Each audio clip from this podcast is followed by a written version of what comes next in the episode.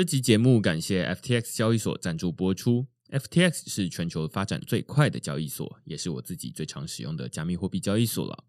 无论你是要买卖加密货币、股票代币，还是想稳定的赚放贷利息，都可以在 FTX 交易所上找到，而且它也有中文界面。另外，FTX 还成立了慈善基金会，他们会定期将交易手续费收入的百分之一捐赠给社福单位。现在透过区块式的邀请码 Blockchain B L O C K T R E N D 注册，就能享有手续费九五折的优惠。如果你抵押他们发行的 FTT 平台币，还可以减免更多手续费，甚至能每周拿到空头奖励哦。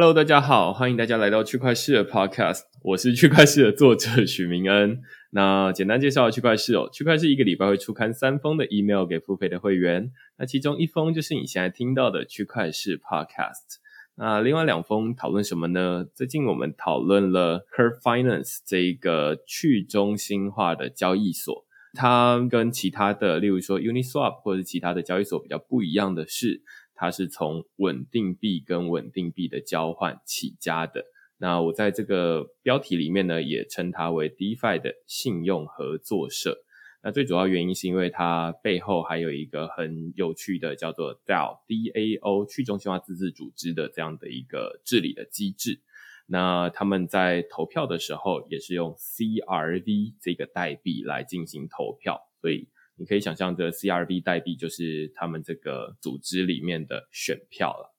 那另外一篇呢，我们讨论的是 Circle 这间公司哦。那 Circle 在最近才刚宣布说，哎，他们即将在年底之前在纽约证交所上市。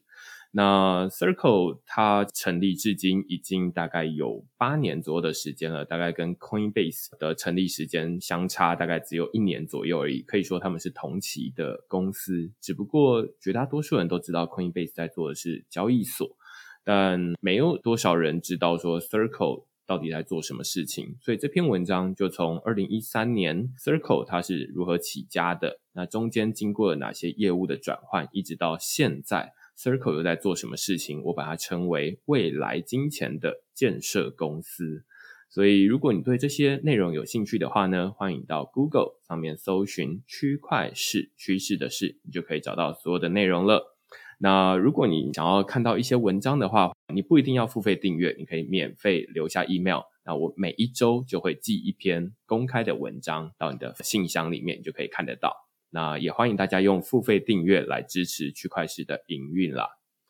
那我们今天呢，其实同样的想要讨论 DAO DAO 这样的一个去中心化自治组织。那之前我其实有写过一篇文章啊，在讨论 DAO 区块链数位合作社，但是其实它比较像是一个理论上面的讨论，而比较没有这种实战经验。但我们日常生活中，其实像在这个华语世界里面有 Litecoin。呃，大家如果在写文章的话，你就会知道说，哎，有人会在这个文章的最下面放那个 like button，让你可以拍手，然后化赞为赏这样子。那 Litecoin 他们本身也有采用 DAO 这样的一个自制的机制。那所以我们今天就邀请 Litecoin 的创办人高重建来跟我们聊聊 DAO。我们请重建跟大家打声招呼。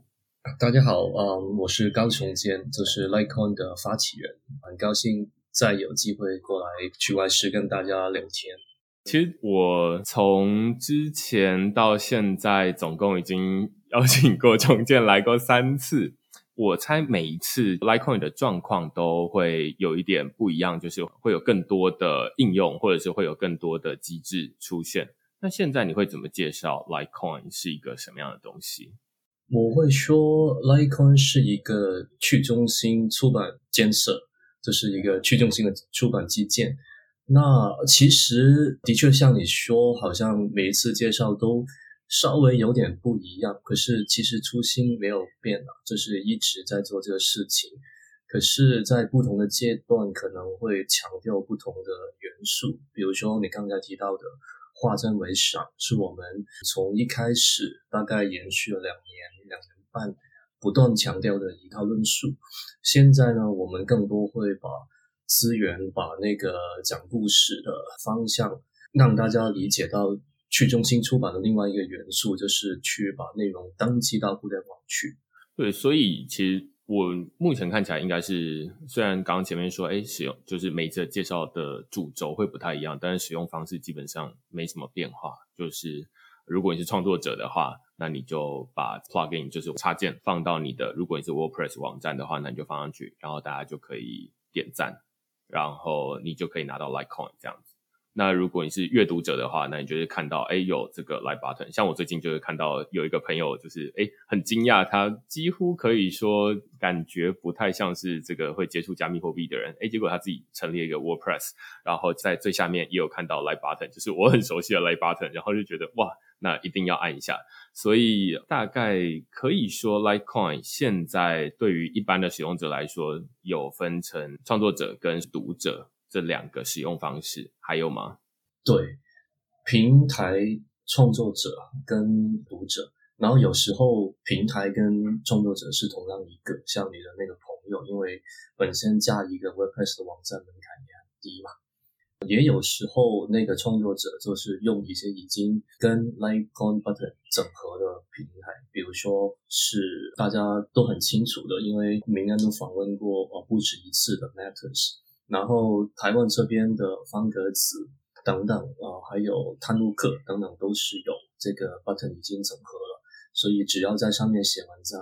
连插件都不用安装，就已经自动会有这个机制在里面。我记得之前 Medium 是不是也可以放上去？现在 Medium 还可以支援吗？还是他们把它封掉？现在也有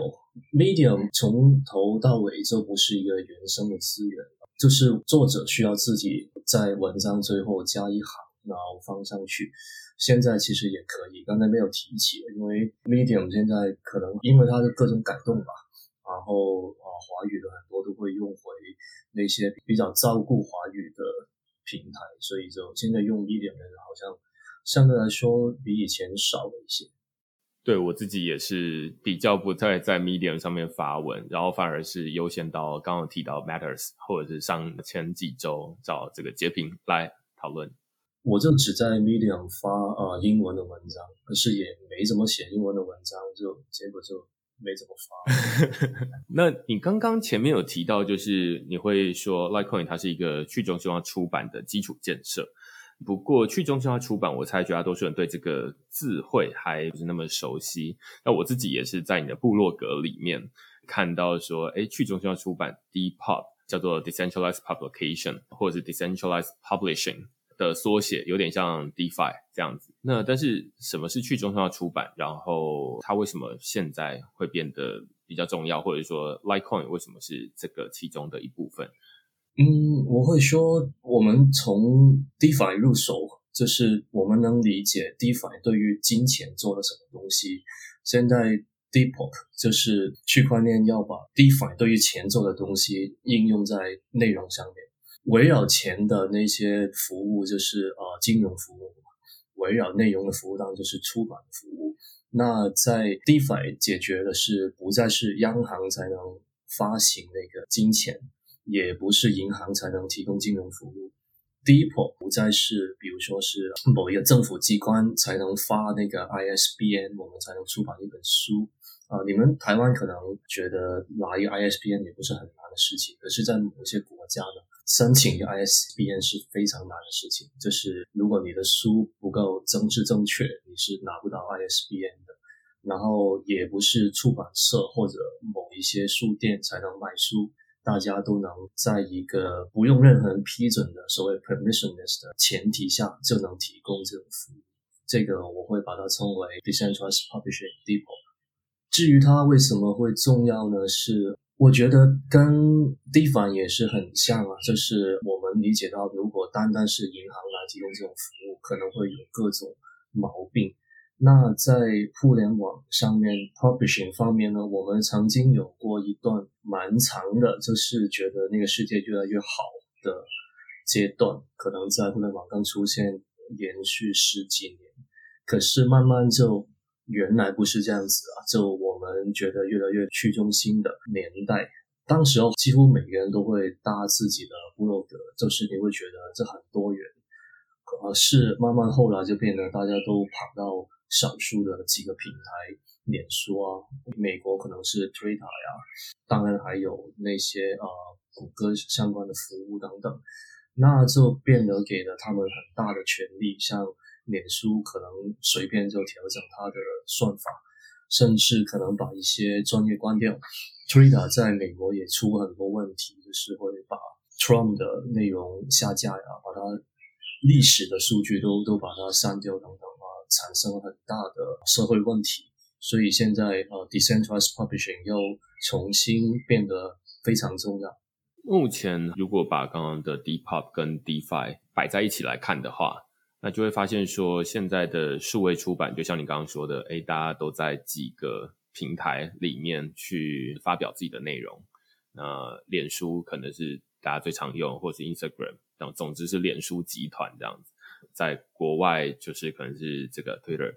那同样的金融也是一样，就是说绝大多数人都在几家银行，像台湾可能就是三十二家，如果没记错，总之就是三十几家银行在使用这些服务，就是金融服务。无论你是转账给朋友，或者是跨国的转账，都是使用这些金融服务。但是再往前一步，就是说，哎。大家现在开始比较常在今天之前，大家听过比较多是关于 DeFi 的讨论，就是说，哎，那现在不需要有央行来发行这个新台币，也不需要有这个银行来提供金融服务，而是可以有 MakerDAO 这样的去中心化自治组织或者是一个城市码来发行代这个稳定币。那它当然是一个美金稳定币了。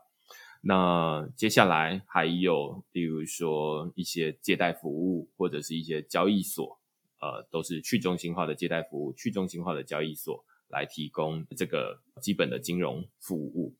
那同样在 Depop 这边，除了大家在这边发行，就是在这边出版之外，它接下来还会有，例如说我把文章发表出去了之后。还有另外一个很重要的是，像脸书，它就是会按照它的演算法递送到所有人的眼前去嘛。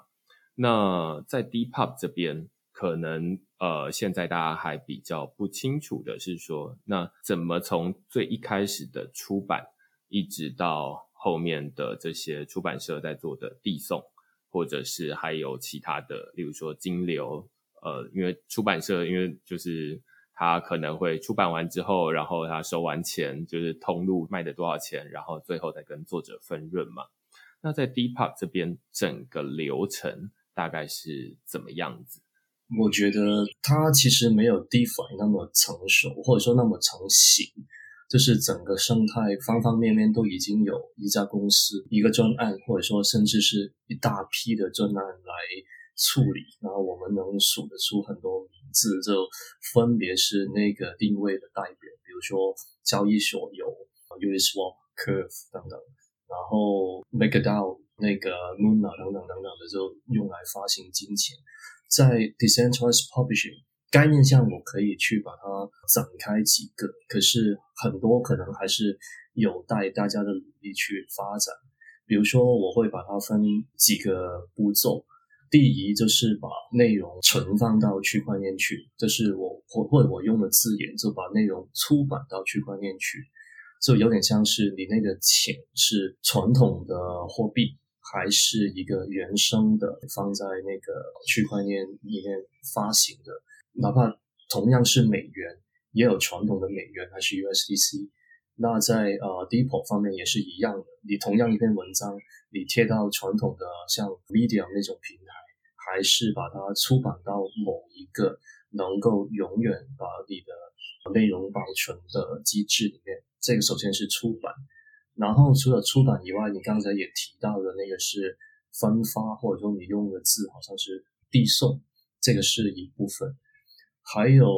第三部分呢，我会把它称为注册。呃，这个就有点像是我刚才提到传统的机制的问题，就是 ISBN。我们有一个出版的刊物，无论是书还是呃杂志，都需要把它有一个注册的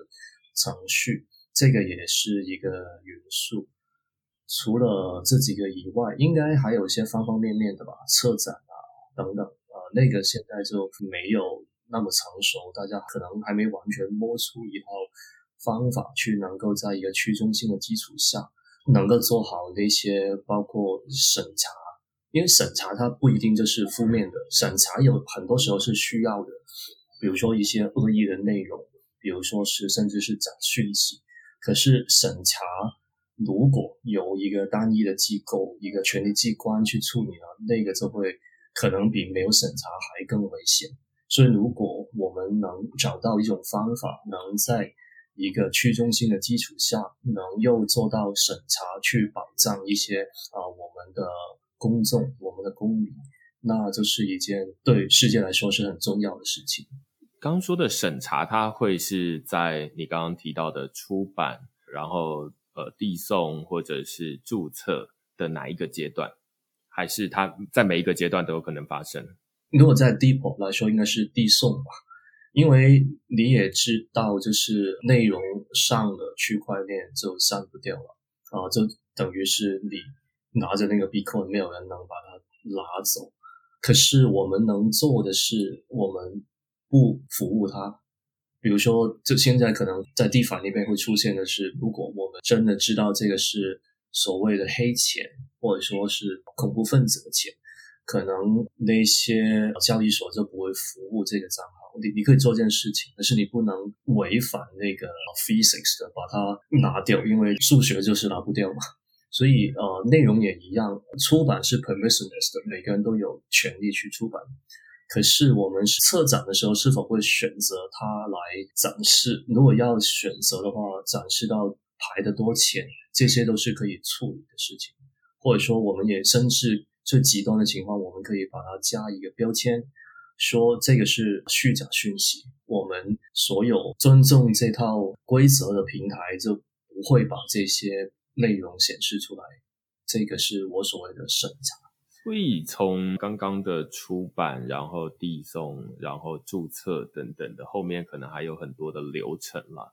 那刚刚，例如说你说出版，它可能就是把内容保存到区块链上面去，这好像是我可以直接对应到某一个专案，例如说像 IPFS，或者是之前在文章里面有提到的 Arweave。那在后面的这些递送啦，然后在后面的注册啦，目前有哪些相对应的 Depop？的专案在做这些事情，会我首先把我知道的，而且那个区块链都介绍过的那些跟 d e p o 相关的专案都稍微数出来，然后再把它放到不同的位置。那你刚才已经提到那个 IPFS，当然相关的有 Filecoin，然后还有 Arweave，这两个都是把它所谓出版到区块链相关的专案。然后其他的还有，比如说 BAT，虽然可能不是非常核心，可是也是有点关系。BAT 以外还有 Numbers Protocol，有 Library，当然还有我自己一直有参与的 Litecoin，都是相关的 Depot 的服务。甚至可能更广义来说，其实 NFT 也是。我我可能就不展开，如果要一把 NFT 展开，之后可能我们有三个小时聊不完。嗯。那个刚才已经说了，出版第一步，第二步我会说是一个注册，因为注册就是应对我们那个物理世界里面的哪一个 ISBN 嘛。那它其实我们可以这样去理解，那个 IPFS 跟 RV 处理的是 data，是资料，那注册要处理的是原资料 metadata，这个是两个层级的关系。呃，我觉得关于 metadata，我我觉得很多人会误会。呃，第一是可能低估了它的重要性，第二呢是以为 metadata 总是能从 data 里面推出来，比如说抓出来，比如说我们拿一个网页，Google 把它爬完以后，我们就有它的那些关键字呀、图片的等等，这是 metadata。不过其实 metadata 很多时候并不能从 data 里面啊抓出来那些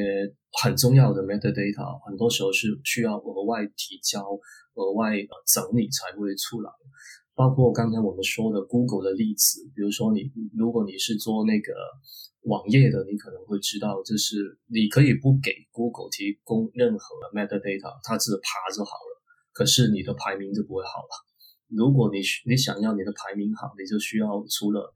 页面大家看到的东西以外，还在呃给它提供一个所谓的 structural data，这是一个 JSON LD 的格式，给它提供更多 metadata，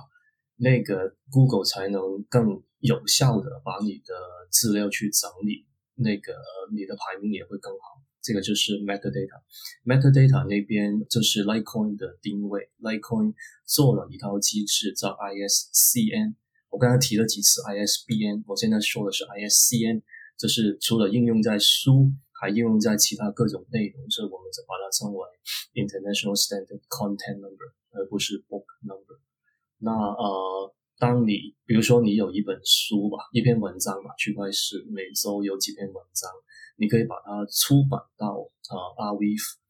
可是除了出版的 Archive 以外，你还可以再提供一个 metadata，写得更清楚，在那个比如说那个内容是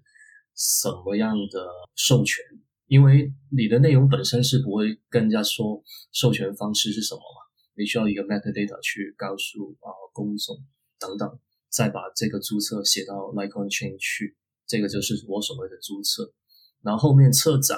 当然就会有刚才提到的。像 Matters 好像我说漏了，然后 Library 等等都是策展相相关的。呃，你那些已经出版过、注册过的内容，我该怎么展现出来？我该不该展现出来？啊，这些都是策展相关的。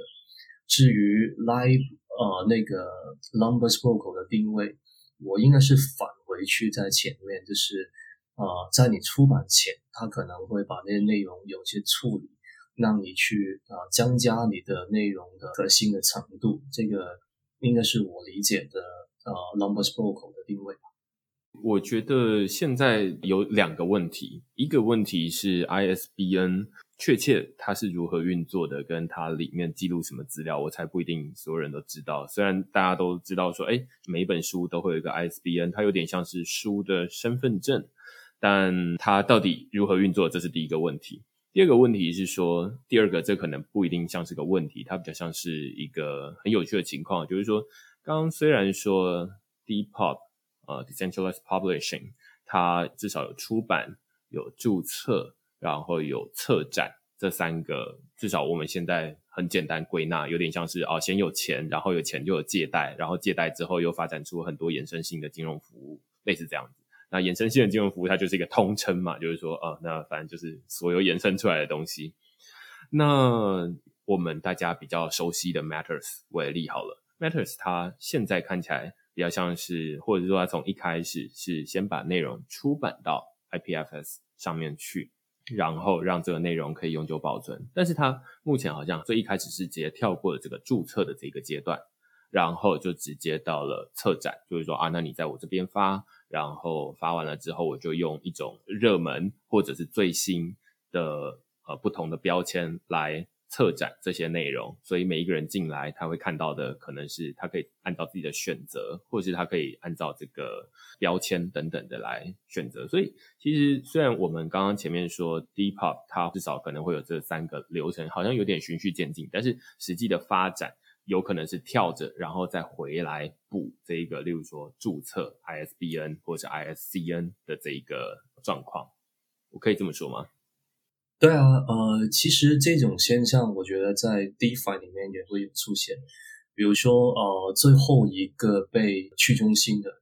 应该说到现在还没完全去中心的，我觉得是那个界面，它的那个可能整个机制是很去中心的，可是它就挂靠在一个。某一个域名需要利用 browser 来打展开，那在某一个把这个域名强调的国家，其实就已经马上上不了去了。这都就代表它某一个层面还没完全去中心。我觉得都是会有这个过程跟那个分类。去中心肯定是一个光谱，就我们需要一步一步，需要从最中心化啊，然后选一个最重要的元素把它。逐步的去中心，而不是说从零到一是中心化的，然后一个按键，然后变得去中心化。我觉得肯定不是这样子。对。然后另外一部分就是想要知道是说 ISBN 跟 ICN，就是呃基本的 ISBN 它大概是怎么运作？它呃 ISBN 的注册码它本来是注册在哪里？然后到现在 ISCN 刚刚有说，诶，它除了不只有书嘛，而是所有的呃 digital content，所以它也叫做 International Standard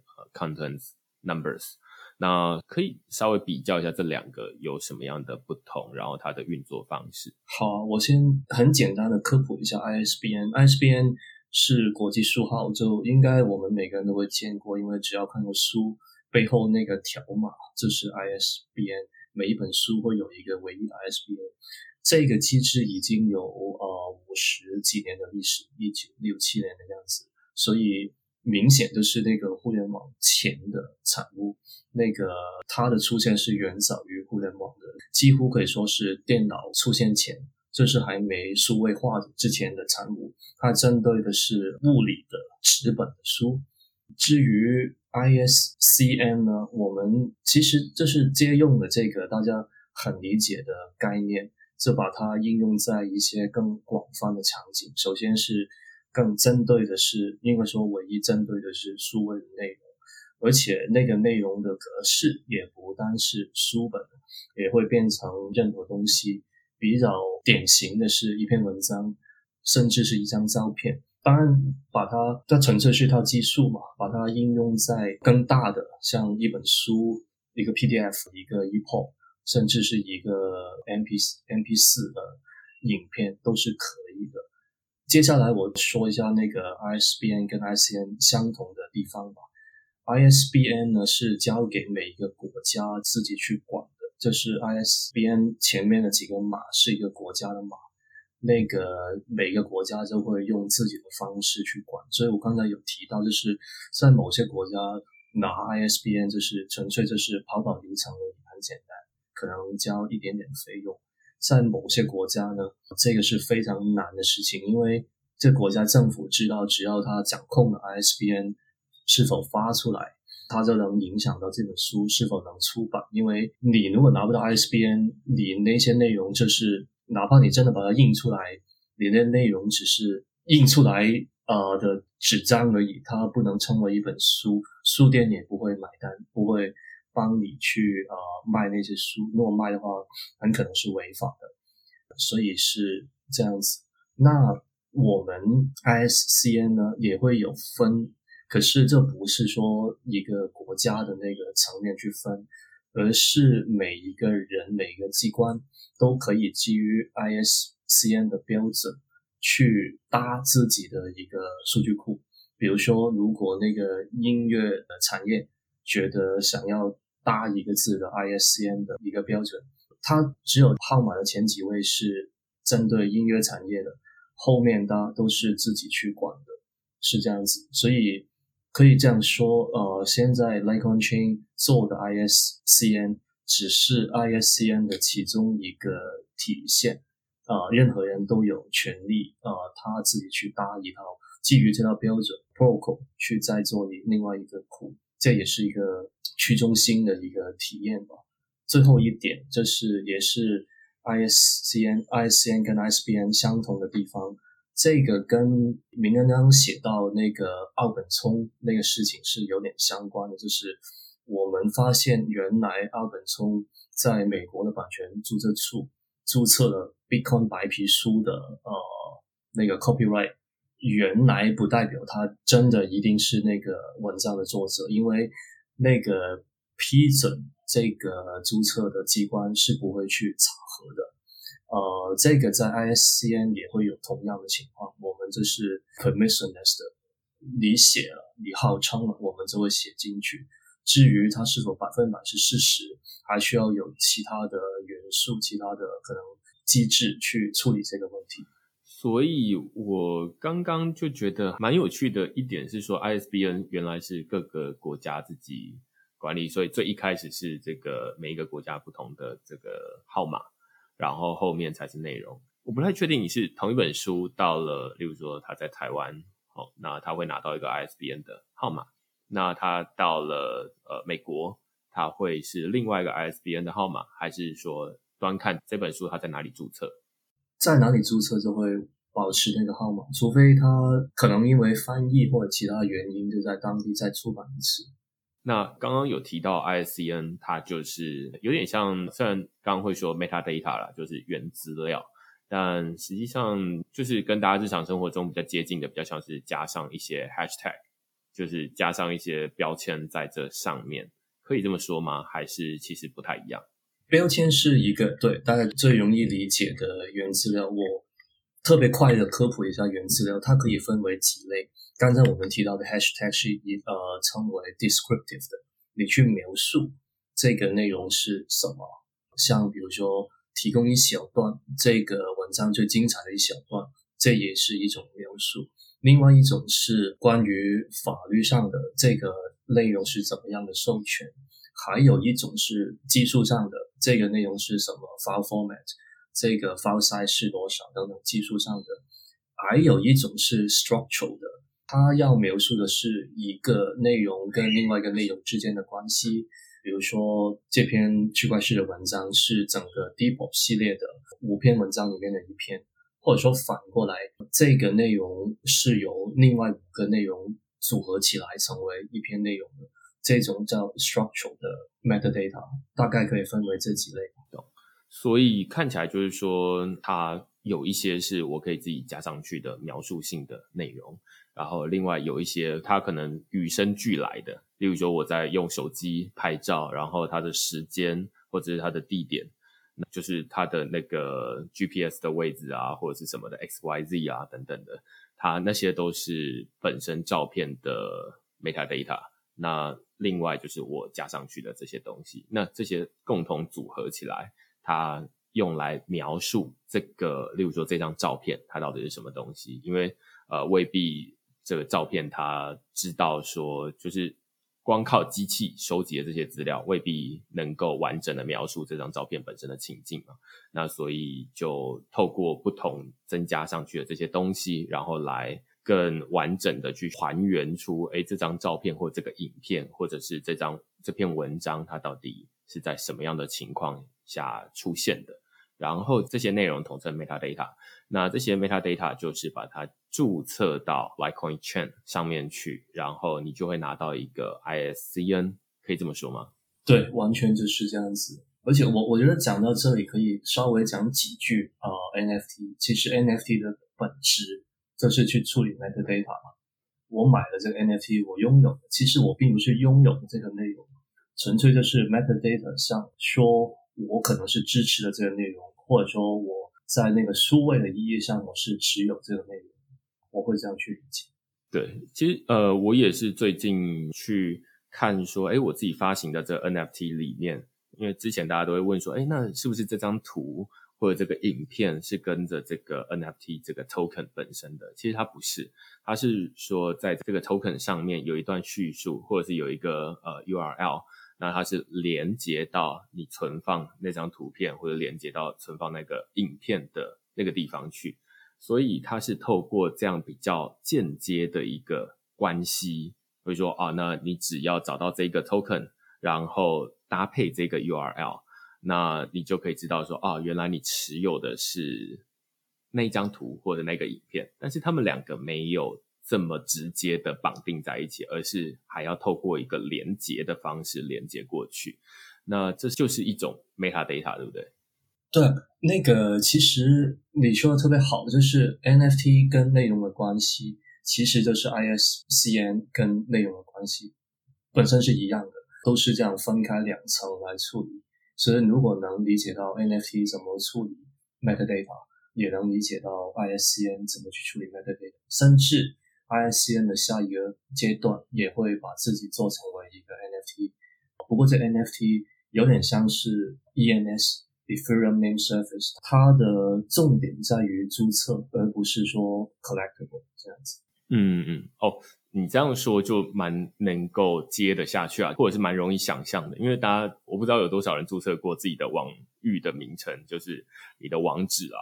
因为如果你有在玩这个以太坊的话，那每一个人都有自己的钱包地址嘛。那你就会觉得说，那钱包地址都是零叉什么东西开头，很麻烦。所以像我在可能两年前还是多久，就有注册一个 MNHSU 的 ETH，那这样的一个叫做 ENS，就是 Ethereum Name Service。然后以后我就是用 MNHSU 的 ETH 来代表我的那个零叉什么三六后面我就忘了的地址。那每一个这种地址有点像网址，都是独一无二的嘛。那 ISCN 其实有点像是这样，就是说，呃，一个 ENS 代表的是一个网域或者是一个地址。那 I 一个 ISCN 如果它变成一个 NFT，那它也是独一无二的，然后它代表是一个独一无二的一个数位的内容，是这样的关系，对不对？对。一般就会指向一个 S IPFS 的地址，或者说 RWIF 的地址。理论上也可以指向那个传统的 URL，不过传统的 URL 其实很不可靠。所以到这边，我们就可以大概理解这个去中心化出版。我们前面花了比较多的时间了，在讨论这个 Depop 的部分。但是之所以花花这些时间来讨论 DePub 也不是没有道理，因为我们接下来要讨论的 DAO。的部分就是说，DAO 它其实就是一个组织，有点像啊，你说一个公司或者是一个合作社，它就是一个组织或者是一个财团法人。它如果你没有特别说，哎，它是哪一个公司？哦，你说台积电跟可口可乐，他们就是在做不一样的事情。那 DAO 也是一样，就是说，你说的是哪一个 DAO？你说的是就是发行这个稳定币的 MakerDAO 吗？还是你在说的是这个负责注册？管理这个 Litecoin 的 Litecoin DAO，还是你是在说的是其他的？例如说之前有在买 NFT，很收集很多知名 NFT 的 Pleaser DAO，你到底在说的是哪一个？不知道。所以可以说每一个组织它都有它的用途或者是它的目的。那就像每一个公司都有它自己独特的业务一样。那其实刚前面有提到，就是说你会比较关注的是在这 Depop 的。注册的部分，因为前面出版已经有像 IPFS 跟 rwf 在做了嘛，那但是注册好像还没有人在做。但是刚刚有说注册，它在某些国家它是比较松散的，那有些国家它是很严格，甚至是它是很独裁的，就是说啊，那这个不符合我的需求，或者这不符合我的价值观，不符合我们的管理规范，那我就不不给你这个 ISBN。那如果不是由一个政府来管理这个 ISBN 的话，那它该怎么管理？是用 DAO 吗？那 DAO 又是怎么运作的？Exactly，这个就是 DAO 的切入点吧。哦，我们正好就是因为。不希望那个内容是由呃一个权力机关，无论它是脸书还是 Twitter 还是政府还是甚至是任何公司都好，我们不希望这个纯粹由单一的机关去处理，那就需要要来形成一套共识，形成一套治理的方式，大家所有持份的人都有权利去参与在这个事情，去决定什么东西能够出版，或者说应该被。呃，审查应该被呃推荐等等，希望尽可能都是用 DAO 的形式去做。你刚刚提到脸书，我突然想到可以把这三个步骤稍微拆开来哦，就是说大家都有在脸书发过文嘛，那所以你在脸书发文为例好了，你就是把 publishing 就是直接在上面输入一些文字或者是照片，发出去之后，内容就会记录在脸书的这个伺服器的资料库里面了。那接下来它自动的，因为你是在它的这个网站上面发文，所以它当然自动帮你注册，啊，这就是你的内容。那只是他们没有一个很明确的什么 ISBN 或 ISCN 这样的一个机制啊，就是总之这个注册它有可能直接跳过，或者是自动完成。那接下来就是到了策展的部分，那他就会按照他的演算法去调整，说谁可以看到这个东西，然后哪些东西要提高曝光，哪些东西要减少曝光。它可能是一个十八禁的内容，或者是它可能有暴力裸露，或者是好像大家都会看到那些警告。那或者有人去检举这个内容的话，那如果成立的话，那他可能就会降这个触及率，类似这样的运作。那刚刚提到的 ICN，或者是说整个 Depop。它好像也是可以用这三个步骤，然后跟脸书来类比这样子的运作模式，对不对？对，如果用用这三个层面去说，我会觉得会一个比一个不成熟。现在可能在市场上展示那个窗口比较还还没有这一个去中心的机制去展示，还是用一些比较传统的浏览器或者说比较传统的机制去筛选、去排序。不过这个是可以理解的，因为首先你需要把内容出版到区块链啊，因为你说的三步其实。也就是真的要按照这个一步一步走，呃，按部就就班才能做出来，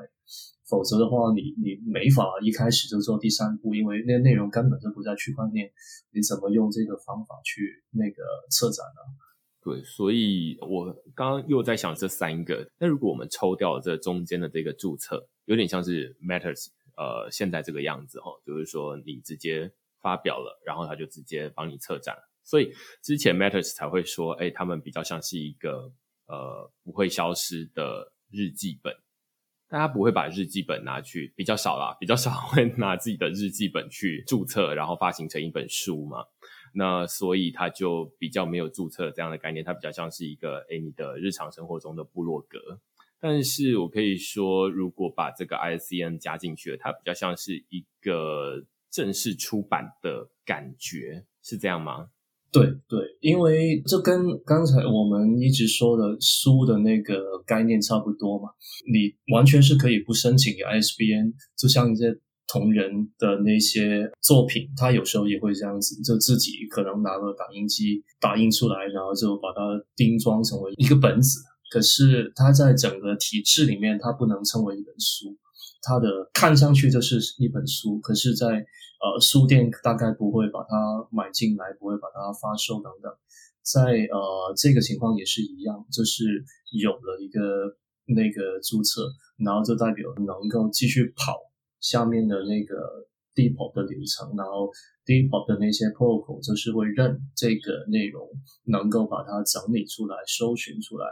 呃，能够把它策展等等，会变得比较完整。嗯所以目前我稍微整理一下刚刚这些讨论哦，就是说关于 DeFi 或者是 DeFi 底下的这些呃应用，它就是 DeFi 底下有很多不同的应用嘛。那 Depop 其实也是一个跟 DeFi 同样一个类别 category。那底下也会有很多不同的应用。那其中一个应用呃是 Litecoin。那刚刚我们也举了很多不同的应用。那只是 Litecoin 底下，它还会有很多，例如说，假设 Litecoin 的这个 DAO，它要处理的是这个注册的部分。那这个道它是如何运作的？那你又会说，这个道到底一般人他要怎么去参与这个道然后参与完了之后，实际产出来的结果又会是什么？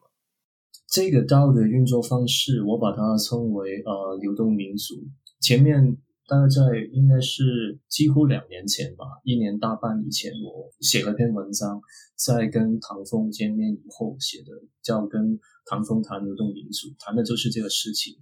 呃，流动民主跟我们熟悉的那个大议政治很像，也是选出我们的一个民意代表，去平时就代表你去跟某些对某些议案去投票。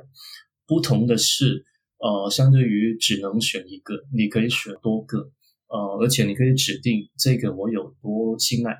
另外一个可能多一点，呃，少一点都可以，因为你不是一人一票，而是你手上的通证就是你的票数，你可以加很多进去，委托很多 Litecoin 给某一个，也可以委托少一点。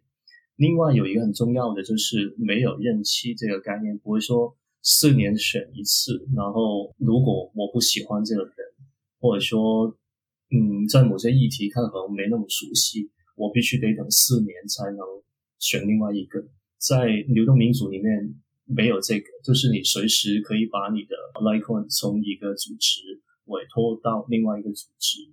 所以那个我们刚才说的那个民意代表，在我们的世界当然就是立委。可是，在 Litecoin 里面呢，赞赏公民共和国里面，我们会把它称为 Validator，因为它同时是处理那些呃依仗，就是决定那个共同体怎么走下去呃，而且它也会同时去记录那些平时的 transaction，每五秒钟他们都需要呃去记录那些 transaction，因为是一个 POS 的机制嘛，所以呃，这大概就是呃我们的 DAO 的运作方式，嗯。所以呃，可以说这个 DAO 它有点像是立法机关啦，那也有点这个执行单位的元素在里面。所以它同时负责平常的日常生活这种 Litecoin 资料的验证，就是交易的验证。另外一部分呢，他们好像也承担了民意代表的代表权，就是说，哎，像我自己知道的是说，我自己都把 Like 呃 Litecoin 就是这个 Like 币都直接抵押给几个我觉得哎好像不错的验证人。那有点像是我们日常生活中这个每三年一次的选举或每四年一次的选举里面，会把这个票投给某一个民意代表，然后由他来帮我们去处理日常生活中这种呃台北市议会的开议啦，然后呃提案啦，或者是接受这个一般的陈情。那在 Litecoin 这个 DAO 里面。听起来好像也是类似的运作方式，只是它比较数位。然后另外你提到的流动民主，就是说它就比较不像是刚刚呃这一个选举，就是说每几年选一次，最主要是想要换，不会说啊那投一次之后他就做一辈子。那也不可能太频繁的选举，要不然大家就会没有力气去想说，那我才选一次，然后他可能三个礼拜之后又要换人了，这样感觉又太频繁了。所以感感觉三到四年是一个两者之间权衡出来的结果。但是在流动民主这边比较像是说，那你基本上可以抵押给，就是把你的票，那在 Litecoin 这边就是你的 Like 币，你可以抵押给一个民意代表，然后你可以。基于不同的议案，我不知道待会你可以举几个比较代表性的议案来讨论哦。那你就可以抵押给不同的人，是这样吗？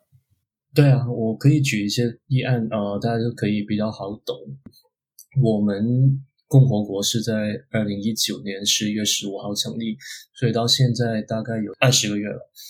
那个期间总共有十二个议案，呃，开始的时候可能大家都还在学习，比较慢。最近就会变得跑得快一点，其中有十个是成功通过的，当中有一些是经济相关的，比如说我们两度调整过我们的货币发行的速率，这个其实很有参考价值和很有意思，因为哪怕我们活在一个最民主的国家，也很难想象这个事情就是会是由全民投票来来决定，呃，一般就是。央行这说了算。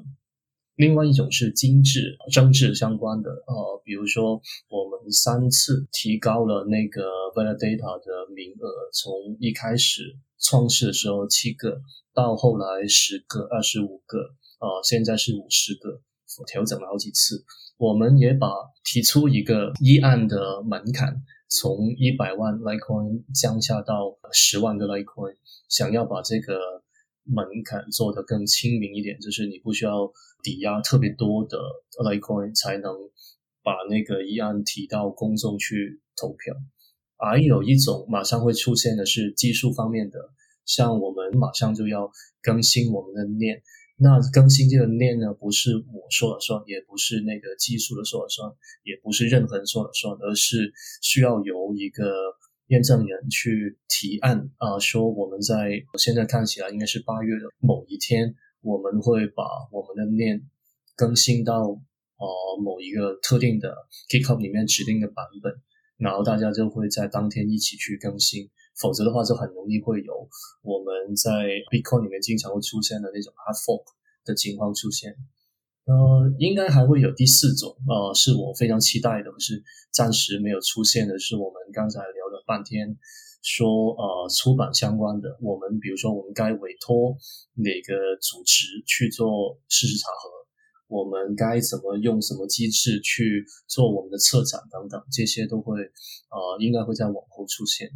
对，所以呃，刚刚重建在提到 Litecoin DAO 的时候，他就直接用了一个词啦，叫共和国。那它的全名叫赞赏公民共和国。那这其实就是把这个到整个变成是一个数位国度的一个概念，只是大家不是说共同住在某一个地方，不像呃台湾或者是呃大家住一起住在日本，那大家就是日本的国民，而是用一个大家都关心这个 publishing，那所以你就成为这个赞赏公民共和国的国民。那你无论是在最一开始我们提到，你无论是创作者，你有可能是读者，你也有可能是这个刚刚提到的 validator 验证人，在这个在在场公民共和国里面的一个民意代表，你都是这个国的国民。那于是，在刚刚举例里面就有很多很有趣的提案哦，例如说一类是经济类的，就是决定说这个 like。币它的发行的速率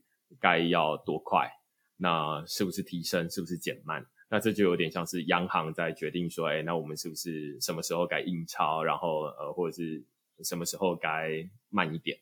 那这是目前在我们真实社会里面，就是像至少在台湾，就是完全没有办法让全民参与的。哎，但是在这个在场公民共和国里面，是有可能由全民参与来共同发生，而且它也实际发生了。那另外一部分是。民意代表的部分，就是说，呃，从本来的这个七席，我记得好像七席，然后到十二席，然后到后来的五十席，这有点像是之前台湾在立法委员有一次，好像在二零零四年左右会有一次这个立委的席次减半，那时候就是从两百二十五席减半到一百一十三席。那它是有点像是运作机制的调整了。当然，对于一般人来说，就会想说啊，那无论它两百二十五席或者它一百一十三席，反正立立法院就是这样子运作。但是它之所以会有这样的调整，肯定有它的原因。那我这边就我也不是这方面的专家，我就不在这部分说。那在接下来还有技术上的，例如说啊，那这个国家感觉如果用国家来比喻的话，就是会有一些，例如说啊，我们现在开始要建高铁了，本来只有铁路就是台铁而已，然后只有捷运，哎，我们现在开始建高铁，那于是会有一些技术上的升级，然后让大家日常生活变得更方便。但是这些都总归于至少刚刚这三个比较像是一个国家的内政，好，比较像是一个议事规则或者是一个，当然它都有各自的代表意义啦。只是说，这跟我们前面在讨论的 decentralized publishing Depop 比较没有关系。比较有关系的是，刚刚这个重建有提到，就是还没有发生的，例如说怎么决定注册。因为我们前面就是说啊，那现在的 ISBN 它可能都是由政府来决定，那于是政府有他自己的意识形态嘛，那所以他就来决定说，那什么东西可以，什么东西不行，哪些是这个可以公开流通的。可以的书，那哪些是不能公开流通的，叫做禁书好了，类似这样。那 ISBN 如果它既然它不要成为 ISBN 这样的一个管理的机制，那就得想办法把这个政府的这个运作的方式更透明化，或者是更民主化。那于是才有 Litecoin DAO 这个赞赏公民共和国这样的一个成立。那只是现在还没有，刚刚有提到，就是说现在成立，二零一九年到现在大概两年左右的时间，它大概还没有开始发展到这个阶段，但是未来有可能大家可以看得到，就是说，哎，那针对某一个所谓的内容，那去决定说，哎，它的 ISN 里面的 metadata 应该要是怎么样，然后进而增加或者是降低它的触及率，应该是类似这样子运作，对不对？对，分析的特别好。我我在期待那天，可是跟我一开始说的，就是 Vicon 是一个去中心出版基础建设嘛，现在还在搭一些更基础的事情，搭好以后，然后大家用起来，内容已经上去了，才能呃说后面的事情，所以暂时还没出现。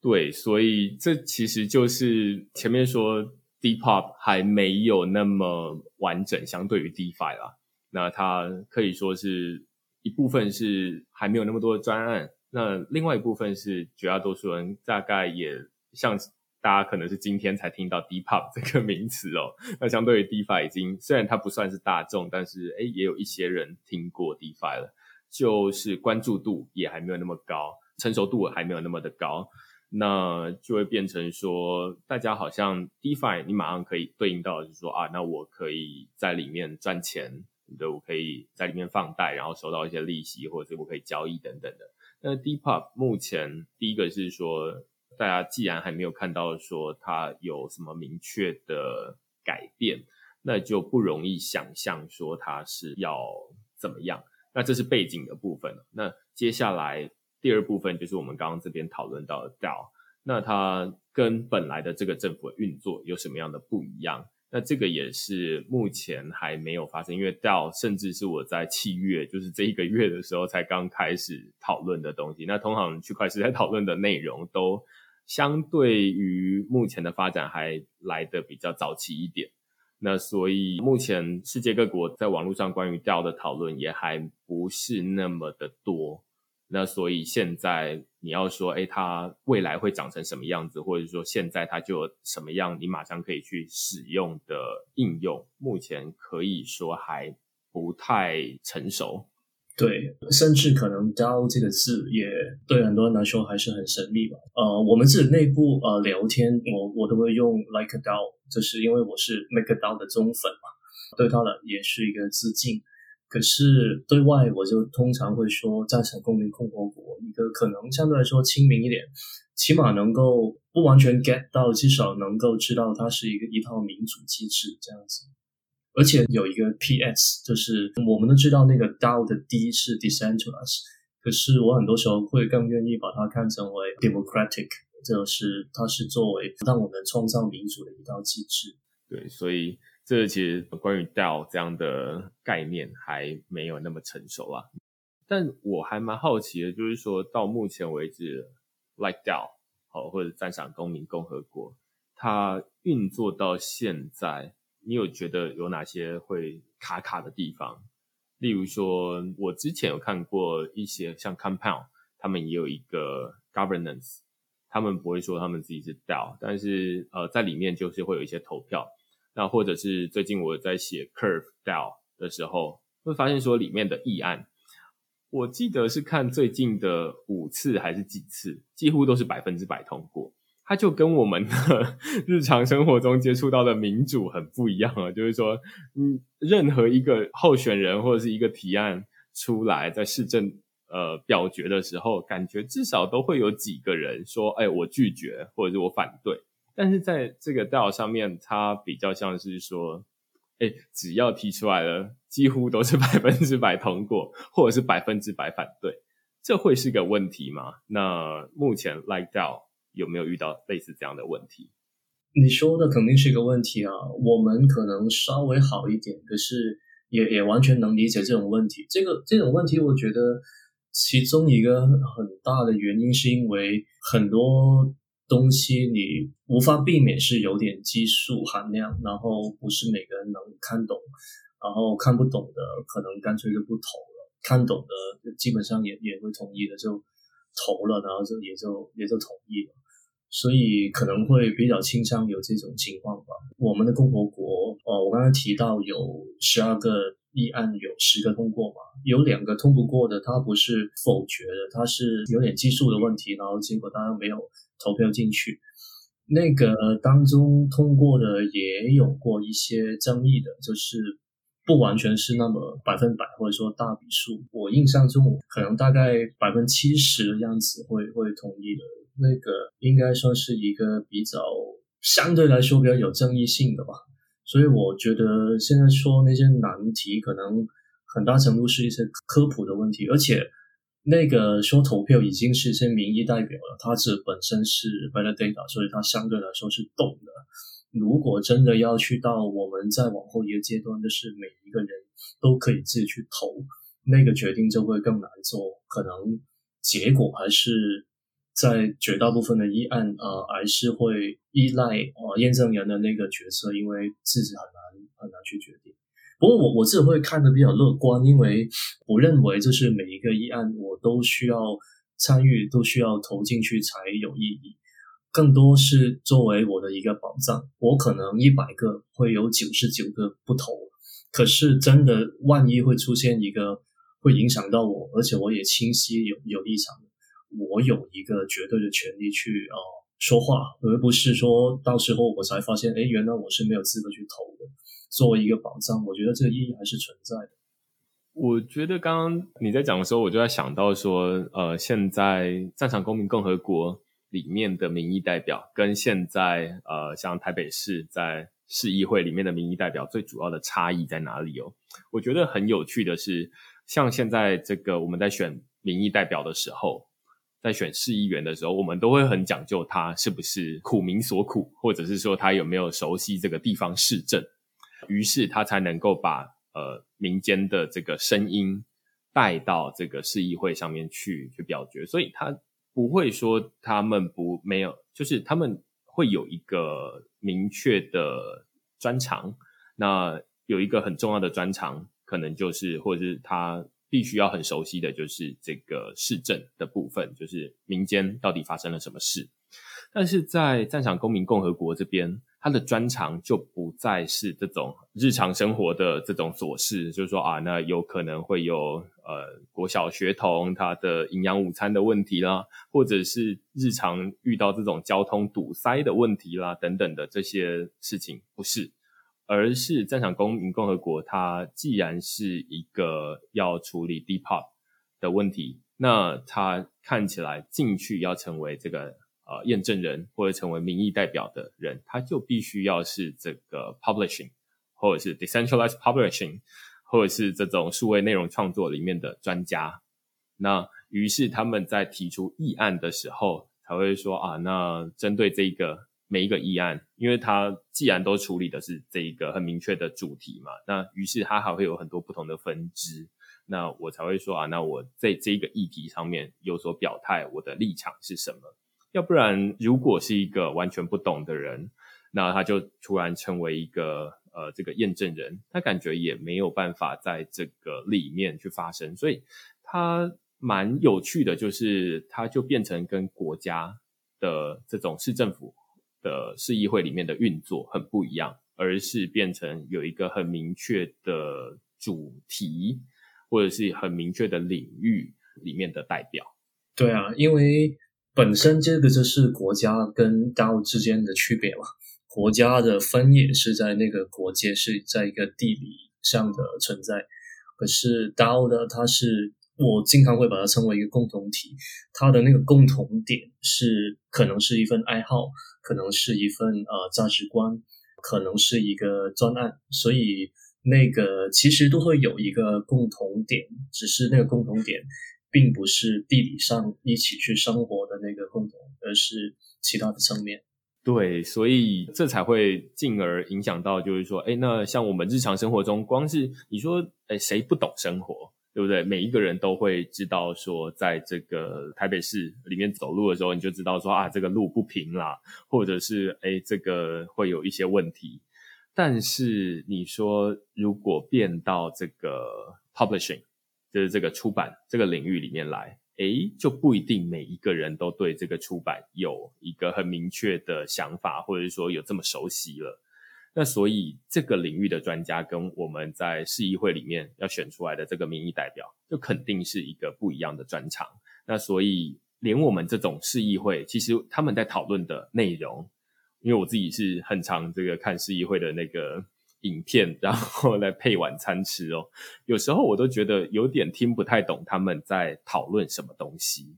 那更何况这个。Publishing 就是这个战场公民共和国里面的 DAO 在讨论的东西，那肯定会是更专业的，或者是 Maker DAO 他们在讨论的是这种呃钱到底要怎么发，要怎么做才会让这个稳定币更长久的营运下去，这其实都是一些很专业的内容。那所以就会导致我前面提到的这种投票率。它有可能是很低，要不然就是哎，大家都我看哪些人投什么，我相信他的专业，那我就跟着投什么，所以会变成这种百分之百同意，然后零反对，或者百分之百反对零同意的情况。但是这就是可能还需要蛮长时间去慢慢演化出来，就是会变得比较像是我们现在说啊，有有同意有反对，然后大家都有一点这个领域的素养这样子。对。我我期待那天，呃，我我我觉得让专业的把他们那个讨论的过程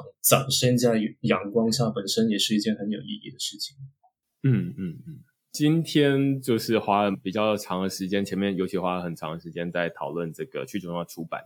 那后面在讨论 DAO 的时候，就会基于前面的这个背景，然后来讨论说啊，那这个 DAO 它要解决什么样的问题，那就会比较清楚。那其实每一次在讨论 DAO 的时候，大概都会说你讨论的是哪一个 DAO？那我们先把背景弄清楚之后，我们再来讨论说，哎，那这个 DAO 它有什么样的运作的机制，包含它的内政的部分，跟它实际上接下来要解决对应到的 domain 的部分，那都有不同的议案要处理。那目前我们看到 Like DAO 它处理的比较多，都是还是内政的部分。那至于这个 DeepUp 的部分，可能会是未来呃有一些发展的时候，那大家也可以其实在这个网络上面 Litecoin DAO，你就或者赞赏公民共和国，你就可以找到相关的内容，然后你可以去看说，哎，过去他们关于这个其实就跟我们这种民主的机制蛮像的，就是你要倡议一个提案的时候，你就得想办法去告诉选民说，哎，为什么我有这样的立场？然后我觉得这些都难以避免。只是它不会是实体，而是它会发生在一个论坛上面，然后它就变成一个很数位的讨论，然后你就可以追这个追这个讨论串，你就可以知道说啊，那为什么他会这样子选？那这是有一点不一样的地方。那但是这就会跟我们现在的 DeFi 或者是这种本来的加密货币，然后一直到现在的 DeFi，然后后来现在还有一个去中心化的组织，它其实就会离我们的。我不知道，就是它的影响的范围会越来越广。就是本来是去中心化的这个货币哦，那去呃这个比特币，那现在有去中心化的金融，那接下来又有去中心化的自治组织啊，变成说，哎，一个公司或者是一个呃兴趣的共同体，他们都可以共同组合起来，然后代表。某一种声音这样子，我觉得这是蛮有趣的部分但是它到底要怎么去处理 Depop，然后 Publishing 到底有什么样的问题，这是目前还不是很清楚的。好啊，那今天差不多是这样。然后呃，有没有要征才的部分？有有有，绝对有。呃，就是我们一直缺乏人手，缺乏脑袋。然后呃，希望如果觉得 Depop 是有意思的。就不要一窝蜂的跑去做那个 DeFi，然后不要让世界上最好的头脑全都去做那个金钱。我们出版也是非常重要的，希望能加入我们。好，那我同样也会把这个资讯放在 Podcast 底下的资讯栏位里面，然后欢迎大家可以自己去点选，那就看到说，哎，你如果你对 Depop 有兴趣，或者对 DAO 的运作有兴趣的话，其实你都可以去过去看看这样子。好，那今天非常感谢重建跟我们聊这么多的主题哦。感谢帮我梳理了那么多概念。OK，那就如果你喜欢我们这一集讨论的话，欢迎你到 Apple Podcast 底下给我们留言或评分。那就下一个礼拜再见喽，拜拜。